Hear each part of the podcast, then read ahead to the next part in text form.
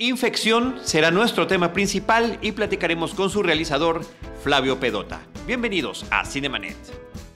El cine se ve, pero también se escucha. Cinemanet. Con Carlos del Río, Enrique Figueroa, María Ramírez, Diana Gómez y Roberto Ortiz. Cine, cine, cine y más cine. Bienvenidos. Cinemanet. Arroba Cinemanet en Twitter, facebook.com diagonal Cinemanet, Cinemanet 1 en Instagram y Cinemanet 1 en YouTube son nuestras redes sociales. Yo soy Charlie del Río, les doy la más cordial bienvenida. Lo hago a nombre de Paulina Villavicencio, productora general de nuestro programa, de Uriel Valdés Urismán, nuestro productor, y me da muchísimo gusto saludar a Enrique Figueroa Anaya. ¿Cómo estás, Enrique? Mi estimado Charlie, gente que nos escucha de Cinemanet, familia Cinemanet, muy bien, muy contento de estar otra vez aquí en los micrófonos. Pues ahora eh, con el gusto de recibir a un realizador de Venezuela, Flavio Pedota, que está estrenando en diferentes países de manera simultánea su película, en muchos países menos en Venezuela, y ese es un tema que después habrá que comentar. ¿Cómo estás, Flavio? Bienvenido. Gracias, gracias por la invitación. Qué gusto verlos otra vez. Enrique lo conocía desde el Festival de Guadalajara y bueno, gracias por el espacio y por todo. Al contrario, al contrario, los dos ya vimos tu película, vamos a, vamos a platicar sobre ella, pero la primera, la primera pregunta que siempre le hacemos a los directores que nos acompañan, en este caso tú, guionista y director de la película, es que brevemente, sin decir spoilers, nos digan cuál es la premisa de la cinta, para que quienes no la hayan visto, la película ya está estrenada en algunas ciudades de nuestro país, aquí en México, eh, pero estaría bien que tú dijeras de qué va la cinta Infección. Infección es una película sobre una epidemia que surge en Venezuela debido a la mezcla extraña de eh, una droga llamada droga crocodile, que es conocida como la droga zombie, con el virus de la rabia en humanos. Esto crea una mutación extraña en, las personas y convierte a los, seres humanos en, seres agresivos y caníbales. Entonces, eh, esta epidemia se desarrolla en una Venezuela actual y se convierte en una pandemia zombie dentro de, nuestro país que destruye todo, que eh, hace que se cierren las fronteras, que, bueno, hay muchos temas ahí a tratar y Infección trata sobre eso. Y un padre que es doctor, que está en medio de todo este caos, eh, separado de su hijo, se embarca en un viaje a través del país para salvar a su hijo o ver si puede salvarlo del contagio. Exacto, para tratar de rescatarlo. Bueno, eh, Flavio, la película no, no escapa de, un mensaje político, ¿no? Eh, desde el principio de la película leemos ahí la mención de, Maduro como dictador y pues también el origen de esta de esta droga pues, proviene de, unos rusos que están en, el país, ¿no? Entonces, eh, me remito también un poco al origen inclusive del cine de los zombies, ¿no? Por ejemplo, George Romero, pues, su película La Noche de los Muertos Vivientes no escapa de un mensaje político y social, ¿no? Eh, es un, el cine de zombies, desde su nacimiento, ha estado siempre con ese tema presente y pues infección escapa de ello, ¿no? Sí, es que es una de las cosas que más me gusta, es un instrumento para, para hablar de temas serios o para hacerte un choque de realidad. Por ejemplo, George Romero, eh, lo digo siempre, pero hacía como analogías con, con lo, cómo se comportaba la gente en los centros comerciales, con el consumismo. Sí, por eso ahí, ahí, nació el Amanecer de los Muertos en en el centro comercial que quedan atrapados. Eso es por dar un solo ejemplo de tantas cosas que hay. Luego la segregación racial.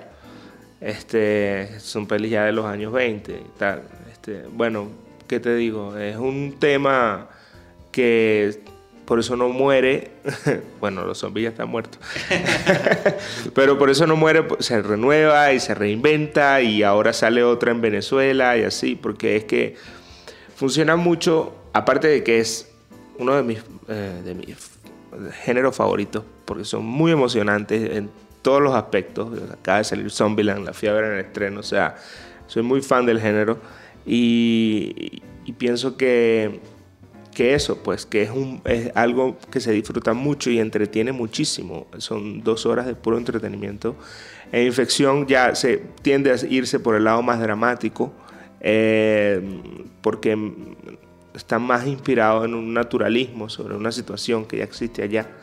Y con respecto a tu pregunta, sí, pues los rusos nació de que en Venezuela hay convenios con Rusia y Bielorrusia de hace mucho tiempo, ya casi más, hace más de una década, donde se eh, intercambiaban, este, como dicen ellos, cerebros en, ingeniería, etcétera, en, en, proyectos de construcciones, viviendas subsidiadas por el Estado, y era muy normal ver en las principales ciudades del país a rusos caminando por ahí.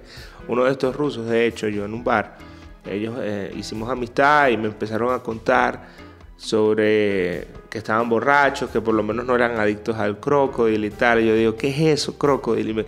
Y, ahí fue que nació el conocimiento, fue en el 2014. Me, me, contaron sobre esta droga y dije, wow, qué locura esto. Se come la piel, te gangrena los, este, los órganos. Es una cosa muy horrible que es muy famosa en República Checa, en Bielorrusia y en Rusia. Entonces, dije, bueno, mm, es, la, es la excusa perfecta para mezclar una idea de algo que existe con la ficción, ¿no?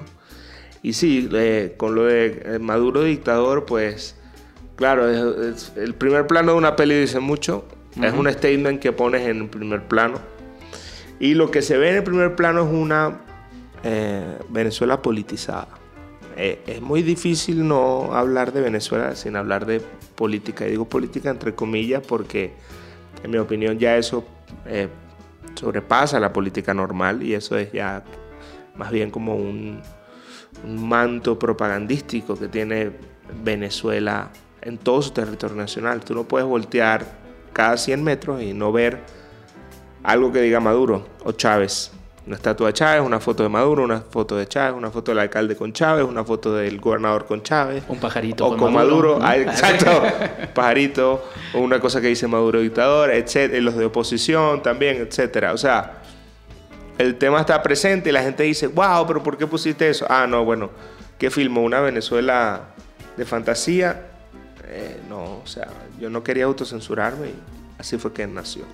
Sí, finalmente eh, se recurre a un género fílmico, que además no es común que en Latinoamérica lo tengamos, que nos eh, remitamos al cine de horror, a un subgénero como es el de los zombies. Eh, está en Cuba la película Juan de los Muertos, ¿no? Juan of the Dead. en España las películas de Rec. Pero qué interesante que utilices esta alegoría que como bien mencionaba se ha utilizado de muchas formas y que además hay un auge del tema de los zombies y que ha evolucionado también a lo largo de los años. Simultáneamente está Zombieland en la pantalla grande, simultáneamente en la pantalla chica continúa The Walking Dead, eh, el propio Zombieland hace referencia a The Walking Dead eh, dentro de la película, dentro de este humor, se hacen películas de humor, Juan of the Dead, Juan de los Muertos es una película de comedia negra, eh, Zombieland 1 y 2 también lo son, las que se hacen en Inglaterra también. Recientemente Robert, Robert Pattinson sacó una de... Robert Pattinson, no, perdón, estoy equivocado. Eh, Jim Jarmusch. Jim Jarmusch. Sí, que eh, apenas, ah, apenas se Patterson, la película. hice una mezcla toda loca en mi mente, pero bueno, sí, Jim Jarmusch hizo una que se estrenó en Cannes y viene ahorita a México. Viene a México, así falta un par de semanas. Entonces es un tema que está, que está en auge. Y me parece que esa parte de dentro ya del género, independientemente de todo el contexto político que tiene la película, funciona muy bien. Y inclusive los personajes los dicen en algún momento, ¿no? Eh, cuando las situaciones llegan a un límite y que es una realidad que se está viviendo, eh, la gente se comporta de otra manera. Sí. ¿no? Donde desaparecen, desaparece la moral, la desaparecen las reglas sociales y eh, se ve lo peor de la humanidad. Sí, exacto.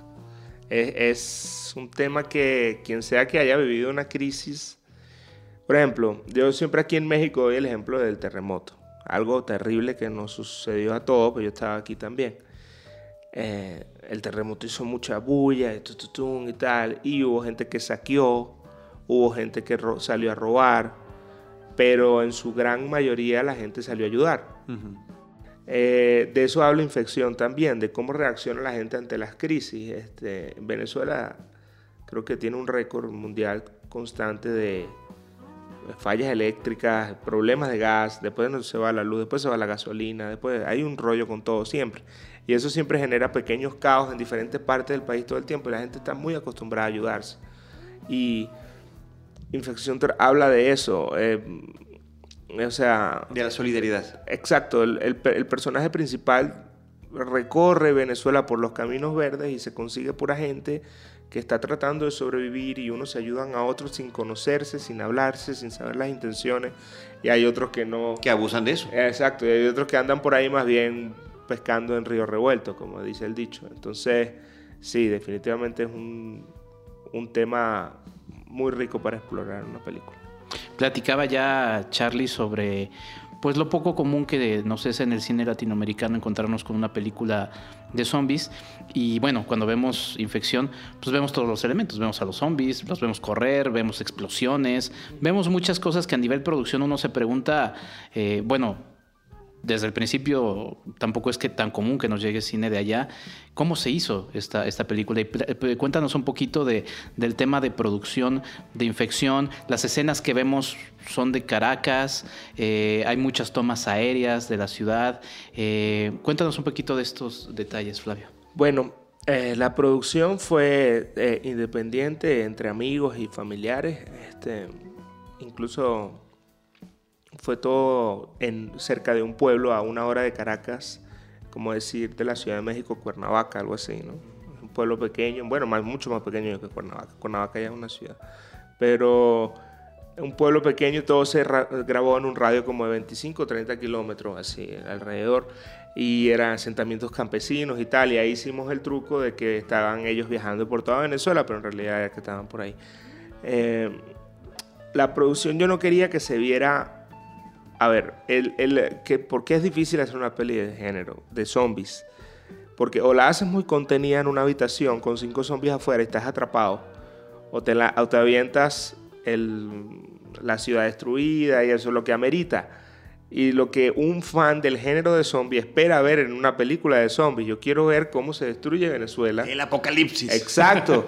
es, que, es que no, en mi opinión, yo como yo como cinéfilo y como realizador, yo decía, el contexto tiene que estar tangente y tiene que ser creíble, porque la línea entre comedia y que queda, eh, o sea, la línea entre comedia y, y, y realidad en la historia, o sea, que no se viera el artificio, era tan delgada de que solo la delimitaba la producción.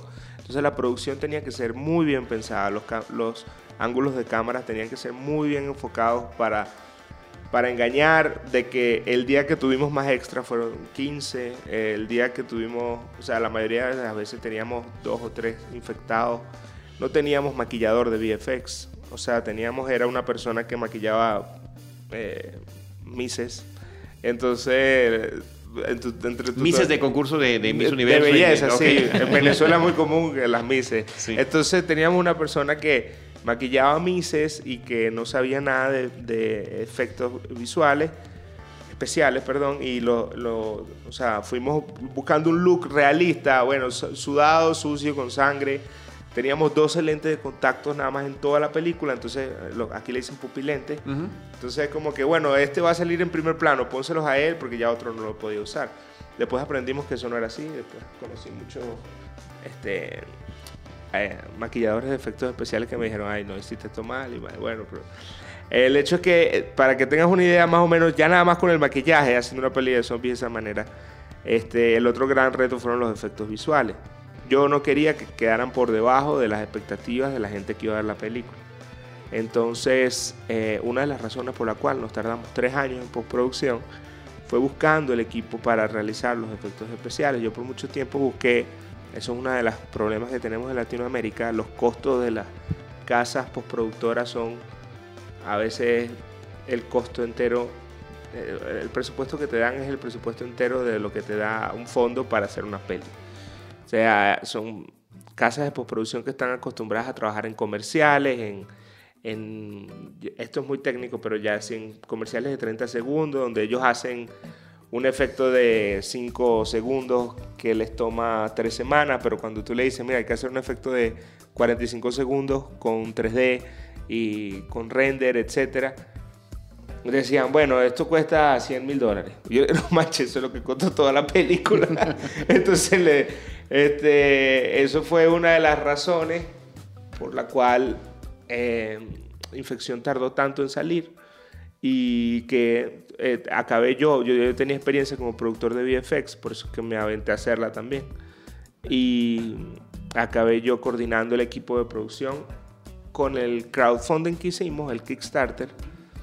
Eh, logramos mucha exposición porque el video que hicimos hablando de cómo habíamos hecho la peli se hizo viral en las redes y ya, ya va por los 2 millones de reproducciones, algo así. Y ahí me empezaron a contactar artistas de Game of Thrones, ahí conocí al, al compositor de la peli, hay artistas de Marvel, etc. Yo te ayudo.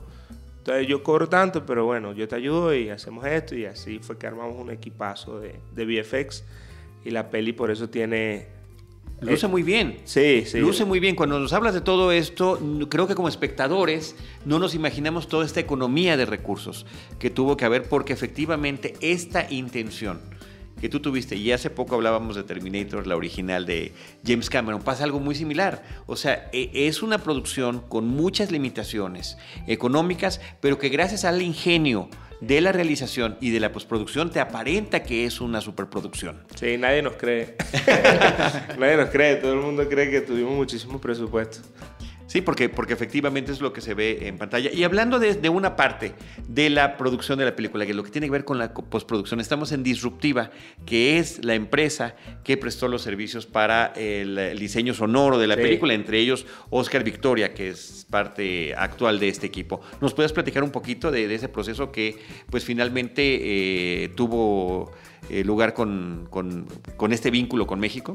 Sí, eso fue increíble. Oscar y Oscar Victoria y Ricardo Arteaga hicieron el sonido de la manera más espectacular posible porque pues como te digo, las condiciones no estaban dadas para que hubiese buen sonido en el set. Tuvieron que reconstruir el 85% del sonido de la película.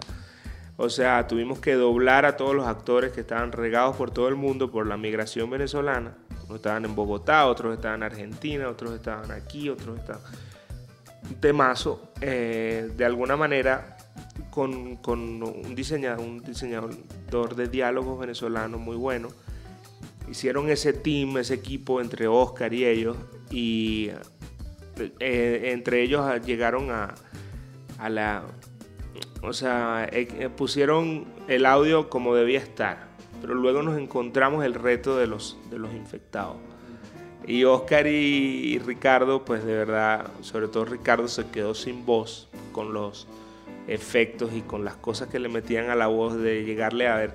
Suena de una manera, pero es porque está respirando mal, pero si se mueve así, tiene los huesos rotos, entonces si no tiene los huesos rotos no camina bien. Entonces, todo ese tema fue bien largo y creo que hicieron un excelente trabajo porque siempre son una de las cosas que la gente cuando ve la peli uno de los primeros elogios es la fotografía y el sonido. Dicen, wow, o sea, pero es que tiene una calidad de sonido. Me acuerdo que hay una escena de un helicóptero y si lo ves en un 5.1, escuchas las aspas del helicóptero dándole vuelta a toda la sala. Y son esos detallitos que se hicieron poco a poco que en, una sala de cine resaltan muchísimo. ¿Y qué es lo que ayuda a esta impresión de que estamos ante una obra mayor?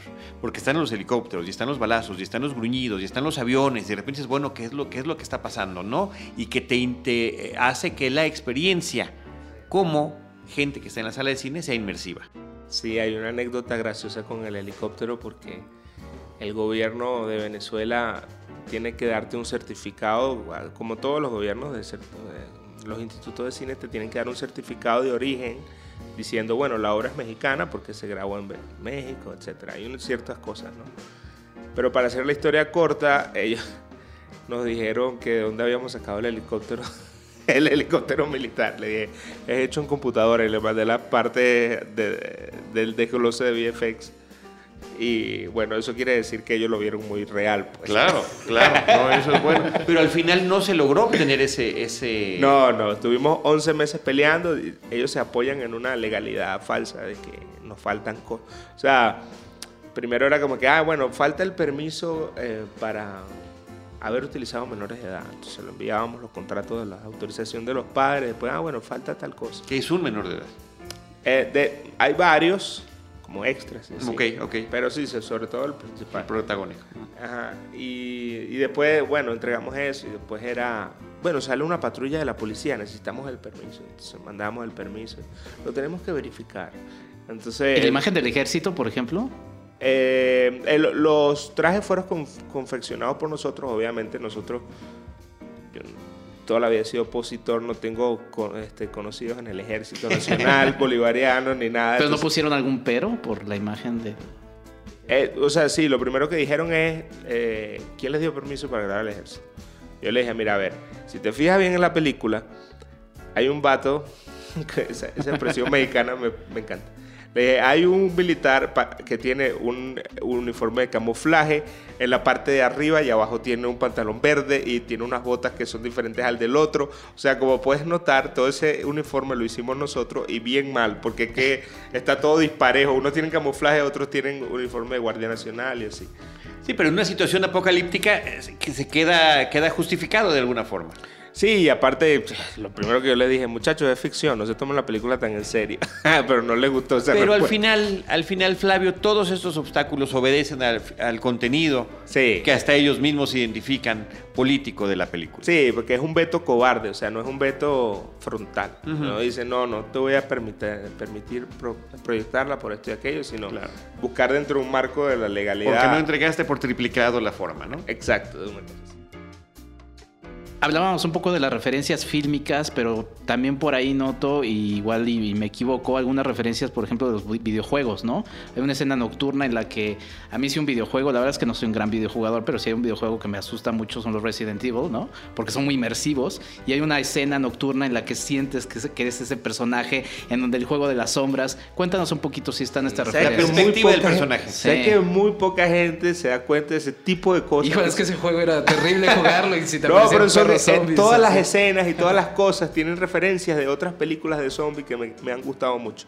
Y particularmente esa me dije, dije, bueno, vamos a hacer esto, pero como Resident Evil, porque en Resident Evil estás caminando siempre por un lado y te sale un zombie por una ventana o algo así, o la mayoría de las veces pasa por un pasillo y no hay nada. Y esa escena este, tiene el mismo punto de vista y todo, y la misma ambientación. Y sí, fíjate que sí están esas referencias este, allí. A mí sí me encantan los videojuegos. Lamentablemente soy adicto, no puedo tener consola porque si no, no tuviera trabajo, vivienda y, y vida, me la pasaría jugando. Eh, pero este, sí, hay muchas referencias de otras pelis y hay muchas referencias de, de videojuegos también. Hay otro que se llama The Last of Us, que es, trata sobre una bacteria que se mete en el cerebro por medio de unos insectos y la gente se convierte en zombie. O sea, hay muchas cosas que en el- sacamos de... Por ejemplo, yo quería que los zombies tuvieran un movimiento único, pero claro, no teníamos actores, no teníamos presupuesto para actores, entonces eran puras personas que se voluntariaban y los llevábamos a unas escuelas de zombies que nosotros hacíamos. Hicimos tres escuelas de zombies, eso está, ese video está por salir de Making of. Y hace como que, bueno, te mueves así, porque la mayoría hacía lo de thriller, ¿no? Con los, bra- los brazos adelante así y tal. Yo, no, no, no, no, aquí tienes- estás molesto, lleno de rabia. Imagínate que tienes algo que te pica en todo el cuerpo y te mueves como loco. Entonces habíamos técnicas así de, de actuación corporal y tal. Y Y dependiendo del grado de la infección. es correcto. Porque, Habían tres niveles. claro, claro. Sí, sí le prestaron atención en la película. Más o menos. Sí, sí saben su cuestión.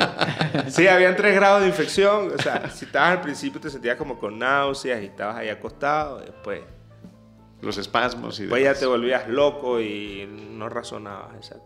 Sí, creo que es muy interesante el trabajo que se logra con eh, también el tema de los dientes, la forma de utilizarlos, Sí. eh, la agresividad que se Ah, eso- maneja. eso, también mucho que ver Oscar Victoria con las mordidas, porque estaban grabadas, pero se, se notan es porque las escuchas cuando hacen...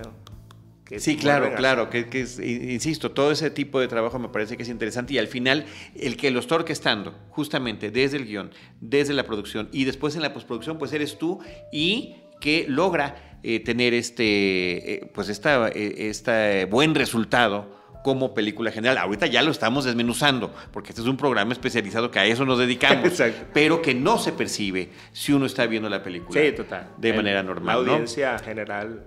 Otro tema que quisiera platicar, no sé cuánto tiempo nos queda, ahorita nos me va a decir Urisman, eh, es el de eh, los créditos de la película, los créditos finales, porque estamos ante una serie muy atractiva de imágenes animadas eh, que nos refieren a diferentes momentos de la película, pero que también nos refieren a situaciones actuales, eh, actuales reales. Y la otra es, después de esas imágenes, tenemos una especie de, pequeños eh, comentarios falsos documentales, donde en diferentes lugares, incluyendo la Ciudad de México, cerca del monumento al Ángel de la Independencia, vemos lo que tiene que ver con el éxodo de la gente de Venezuela, lo que tiene que ver con la xenofobia, lo que tiene que ver con discriminación, con un montón de temas que todos, todos, eh, Flavio, son vigentes lamentablemente, ¿no? Y no exclusivos, por supuesto que no de los venezolanos.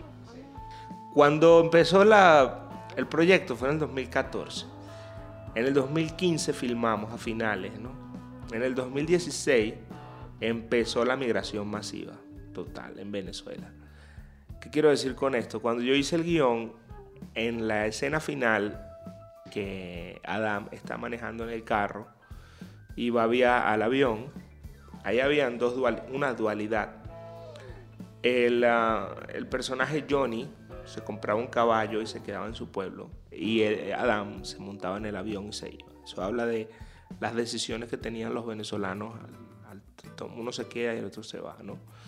Em, al final lo del caballo nos jalaba mucho dentro del contexto de la escena y decidimos eliminarlo, lamentablemente, porque me encantaba ver a Johnny, mi personaje favorito, no le digan a nadie. y eh, se, iba en el caballo, ¿no? Eh, en, el, en la radio, mientras Adam manejaba al avión, se escuchaba unas locuciones este, hablando de que Venezuela había quedado en ruinas, de que la gente estaba tratando de salir por las fronteras, de emigrando, de que las nuevas generaciones no se querían quedar aquí, etc.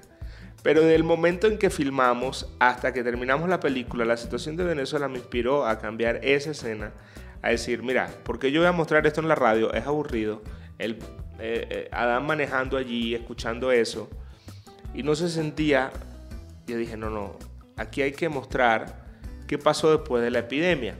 ¿Qué es lo extraño de la película? Que ni siquiera yo lo sé describir porque em, se fue a, una realidad que aumenta demasiado. Por ejemplo, en la película dice que hay 5 millones de, venezolanos que emigraron de Venezuela y ahorita la, ONU dice que ya van casi llegando a 6.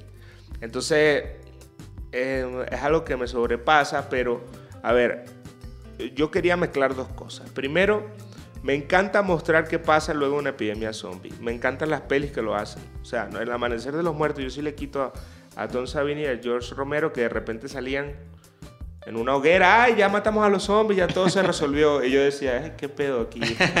este, quería ver más, quería ver cómo quedó la ciudad y qué iban a hacer ahora y tal. Y hay películas que se basan específicamente en eso como The Cure, es irlandesa o inglesa, no sé si inglesa o irlandesa. Y hablan de los curados y cómo viven luego de la infección y tal. Pero yo quería mostrar un poquito en que sea. Entonces yo decía, bueno, yo quiero mostrar qué pasó con los venezolanos luego de la epidemia. Y así fue que nació el falso documental al final de la peli. Y se mezclan imágenes de la vida real, lamentablemente, con los testimonios falsos de actores. Sí, bueno, me parece que en ese sentido eh, pues muy bien integrado en lo que tiene que ver con el comentario que la película eh, que estás haciendo tiene. Sí, hay, hay obviamente a lo largo de la película un algo de desesperanza ¿no? Eh, presente. Eh, estas, estas notas de que Venezuela se comienza a aislar, la crisis humanitaria, eh, los grafitis que están ahí presentes a cada momento, inclusive por ahí algo de sarcasmo, ¿no? Este espectacular gigantesco con el mensaje un logro de la revolución bolivariana, ¿no? En medio del desastre. Pero al final no te escapas de dejar un mensaje ahí del que no ahondaremos. Es muy literal la forma en la que eh, hay una solución a esta epidemia eh, zombie eh, y que también se inserta, lo platicábamos antes de entrar a, grabar, Flavio, en lo que sucede en nuestros países, ¿no? Es un mensaje que también marca, es una película que también marcará un momento histórico de nuestras naciones. México, obviamente, con sus propias problemáticas. En Chile hay una serie de manifestaciones, en Ecuador, en Bolivia. Y, de repente parece que Venezuela se nos ha olvidado un ratito, cuando ha llevado muchos años presente con este tema, pero decides meter un mensaje de, esperanza que era importante con el que quería cerrar, ¿no? Sí, eh, bueno, el, que, el hijo que el hijo sea el, la representación del, de, la, de la cura era la sangre de los niños menores a 10 Exacto. Bueno, para ser más específico, ya contamos el final de la película. Pero mira, eh, esto se disfruta a, posteriori, no te preocupes. No importa, sí. Este, la, el, final era, era ese. Mira, yo tenía la idea al principio de, de matar a Dama en la autopista. Y ya. O sea, yo quería dejarlo muerto ahí, irme hacia arriba en un dron, amanecer y mostrar noticias de Venezuela destruida y que nada tuvo que ver con ellos y así quedó. O sea, la desesperanza total. Y dije, si tengo en mis manos el poder para dar un poquito de inspiración y de esperanza a la gente que vea la peli, yo no le voy a hacer esto, porque ya hay demasiadas cosas malas en Venezuela. Entonces yo tomé la decisión de esto, ¿no? Yo quería que, bueno, el chamo va a ser, el chamo y los chamos de Venezuela, los chavitos, los niños, van a ser la representación de la cura, porque así es. Cuando hay algo que para nosotros los adultos nos parece imposible, espérate que ellos crezcan, a lo mejor lo resuelvan. Es, lo, es la idea de la película, ¿no? Entonces, claro, es una metáfora, es una alegoría y, y, y sí, mucha gente, bueno, en realidad muchísimos venezolanos apenas la ven, la captan y dicen, no, yo estoy haciendo eso con mis hijos, yo les enseño y tal. y yo digo, bueno, este, la peli está para disfrutarla. mucho, eh, la peli tiene demasiado para sacar. Y, pero la historia central es eso, ¿no? Y, y sí, eso está allí presente. Muy bien, pues no sé, eh, Flavio, si tengas algo más que agregar, si hay redes sociales de la película, redes sociales tuyas, algún eh, mensaje que estemos omitiendo y que sea interesante para nuestros amigos cinéfilos. Esto sale como a, nivel... Es podcast. Es podcast, ok, perfecto. Sí, se lo sentí muy relajado. Me encantan los podcasts. Bueno, la, película está ahorita en Guatemala, eh, va a estar el 28 en Perú está en, eh, en, México y en otros países. Si quieren checar la cartelera, pueden en nuestras redes sociales, que es lo único que controlamos como producción, son eh, Infección Film como filme, todo pegado, Infección Film, en Instagram, Facebook y Twitter. Y entonces ahí encuentran toda la información de las carteleras por país y también las plataformas en las que ya está la película. Em, tuvimos que entrar en una plataforma de TVOD eh, que nos ha ayudado a expandirnos mucho más mientras hacíamos el theatrical, que no chocaba, no como Netflix. Que igual para una peli con una distribución, a pesar de que uno dice, ah, estamos en 10 países al mismo tiempo, somos, comparado con Hollywood, somos pequeños. Pero ha sido genial la distribución en Latinoamérica, estamos llegando a muchos sitios y, y como cineasta independiente he buscado la manera de que la peli se vea en salas alternativas, cine club, que hayan en cineforos, que la película se vea en todos lados. Este, cine, cinecitos de estos de culto que hay en la ciudad, por ejemplo Santiago de Chile, hay un cine de culto eh, pequeño en la ciudad que tiene apenas 25 puestos, algo así, y me dicen que cada vez que hay una función, hay tantos venezolanos en Chile, tienen que traer sillas de oficina y cosas porque se llena. Y eh, Infección es eso, Infección es una película sin país, porque no tiene... Donde, si hubiese salido en Venezuela, estoy muy seguro que hubiésemos, nos hubiesen dado mucha pantalla, hubiésemos hecho mucha taquilla, pero lamentablemente no, pero hay una población de venezolanos afuera y hay una población latinoamericana muy ávida de este tema también y opino que el género está creciendo mucho en la región el género de horror está creciendo y de fantasía. Eh, ves estos festivales de género que están saliendo en toda Latinoamérica. Ahorita salió Mórbido aquí, pero hay, en Venezuela están sacando el primero. Vamos a abrir ese. Este, en, Argentina está Blood Window. Hay muchísimos y creo que hay un espacio muy bueno para este tipo de cine. Y me tiene muy emocionado porque se están creando espacios fuera de lo mainstream, que es lo que tiene que luchar un cineasta para, para mostrar su trabajo ahorita. O sea, competir con una película que sale con, o sea, 10.000 pantallas a nivel mundial como Marvel, etc. Claro, pero ahí está este reto de todas estas ventanas alternativas que se están explorando. Son muy positivas, exactamente. Así es. Y eh, bueno, reiterar, no sé si lo comentamos, esta es tu ópera prima. Tú eres un eh, realizador que has hecho videos musicales, videoclips, estudiaste parte de, tu formación académica en lo que tiene que ver con cine, tanto en Nueva York como en Los Ángeles, y finalmente queda como un esfuerzo eh, multinacional por diferentes razones, tanto en su exhibición, como en su producción, como en su postproducción y demás. como todo lo que es en el cine, un esfuerzo de colaboración, pero que finalmente es abanderado por su realizador. Bueno, muchas gracias por, por tu análisis, pero sí, definitivamente es un... Orson Welles decía que los pintores una, un pincel, los escritores una pluma y los cineastas un ejército. hace falta un ejército de gente, es tanto, no solamente ahorita, sino cuando la terminas, personas como ustedes que se dedican a, promover los espacios y eso, eso ayuda mucho. Muy bien, pues muchas felicidades, Flavio. Flavio Pedota, director realizador de la película Infección. Desde estos micrófonos nos despedimos. Muchas gracias a todos en Cinemanet. Muchas gracias, Flavio, por esta entrevista y nos escuchamos en otro próximo podcast. ¿Tu red social? Enriquefa86, podemos seguir hablando de cine. Yo soy Chari del Río, me encuentra como arroba Chari del Río y les recuerdo que en Cinemanet, desde Disruptiva, los estaremos esperando en nuestro próximo episodio con cine, cine y más cine. Esto fue Cinemanet. Con Carlos del Río, Enrique Figueroa, María Ramírez, Diana Gómez y Roberto Ortiz. El cine se ve, pero también se escucha.